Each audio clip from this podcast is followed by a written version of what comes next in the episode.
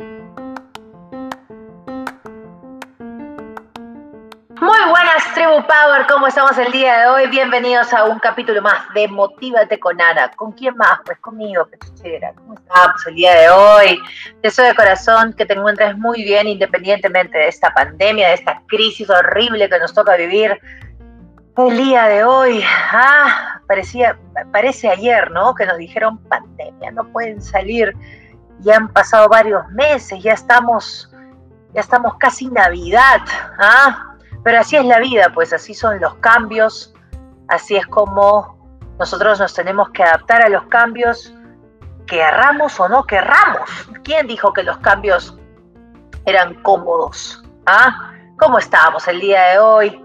Estás ahí tomando tu café, tu té, tu agua, tu juguito. Deseo de corazón que hayas amanecido bien y si no, deseo también de corazón que este sea un medio más para poder compartir contigo buena vibra y motivación para poder empezar tu vida y tu día a tope, como se debe ser. Hay mucha gente que me dice, Ana, ¿cómo estás creciendo tanto en LinkedIn con tus empresas? parece que haces todo, ¿no? Eh, seguramente eres multitask, ¿no? Y seguramente tienes un montón de tiempo y por eso es que estás en todo, ¿no? Y la verdad es que no, no hago todo. Y si bien es cierto, sí soy multitask, no siempre soy multitask. ¿Qué quiero decir con esto? Que si bien es cierto, tengo esta visión generalista, es decir, hago un poco de todo, ¿ok? Veo, superviso, eh, controlo el tema de contabilidad, con los clientes, con las ventas, con los programas, con las entrevistas. Tengo un equipo y este equipo es clave para que yo pueda delegar, delegar las cosas. Hay mucha gente que tiene miedo a delegar porque me dicen, no, Ana, si yo no lo veo, entonces no lo van a hacer bien, entonces mejor lo hago yo. ¿no? Y eso que genera gente, genera que las personas, los líderes, las líderes, se sientan un poco como el pulpo, ¿no? Se sientan como el líder pulpo o la líder pulpo, ¿no? Todo lo tienen que hacer ellos, ¿no? Y no permiten que su equipo trabaje en lo que tienen que hacer, no permiten que su equipo aprenda de ellos, sino que, ¿por qué? Porque tienen miedo de delegar. Entonces yo te digo a ti, gente, si estás pasando eh, en estos momentos de crecimiento con tu empresa, por favor, aprende a delegar. Esto es un tema ya mental, más que mental es emocional. No, lo, lo, más grave que ocurra es que se equivoquen. Eso es lo más grave, entre comillas. Pero, ¿sabes qué? Entre nos te voy a decir realmente lo más grave. Lo más grave no es que se equivoquen. Lo más grave es que al final, si tú no dejas que tu equipo se equivoque y aprenda sobre el error, entonces todo el trabajo te lo vas a estar metiendo tú. ¿Quién se va a absorber todo ese trabajo? Tú. Y eso al final va a generar que no tengas vida personal. ¿Y qué más va a generar?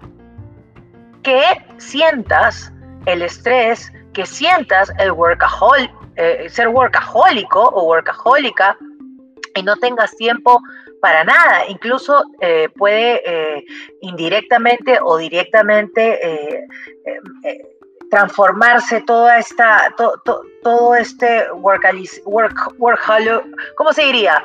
Work, workaholicismo en las noches de insomnio, ¿no? Entonces, gente, yo, yo te digo de verdad, de corazón, ¿de qué te sirve tener un equipo ahí admirándote sin, sin realmente darle la confianza para hacer que las cosas sucedan?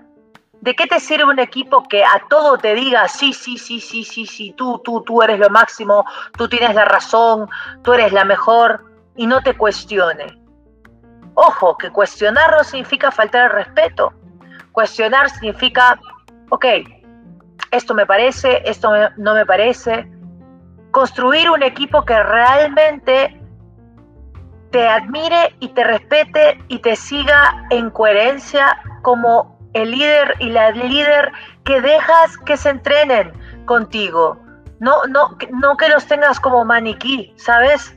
Eso es clave para que tu empresa siga creciendo y tú también puedas permitirte crecer, no solamente a nivel de trabajo, sino a nivel personal. Tu equipo no son maniquís.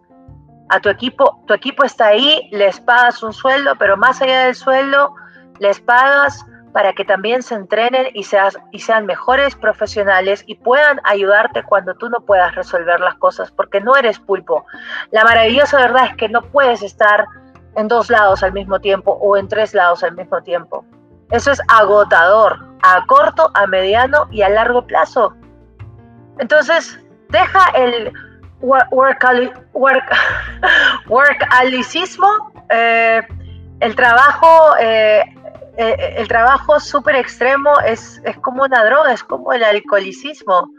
deja eso de lado y ponte, enfócate, pon toda tu atención, enfócate en tu equipo para que ellos sean incluso mejores que tú y puedan realmente ayudarte en situaciones de crisis.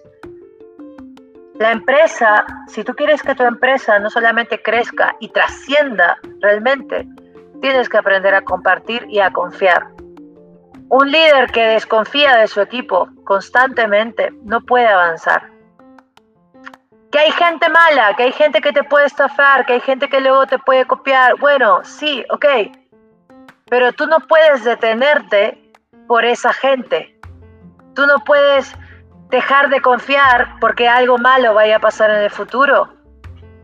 Usted tiene que arriesgar. Usted tiene que dar ese salto de fe.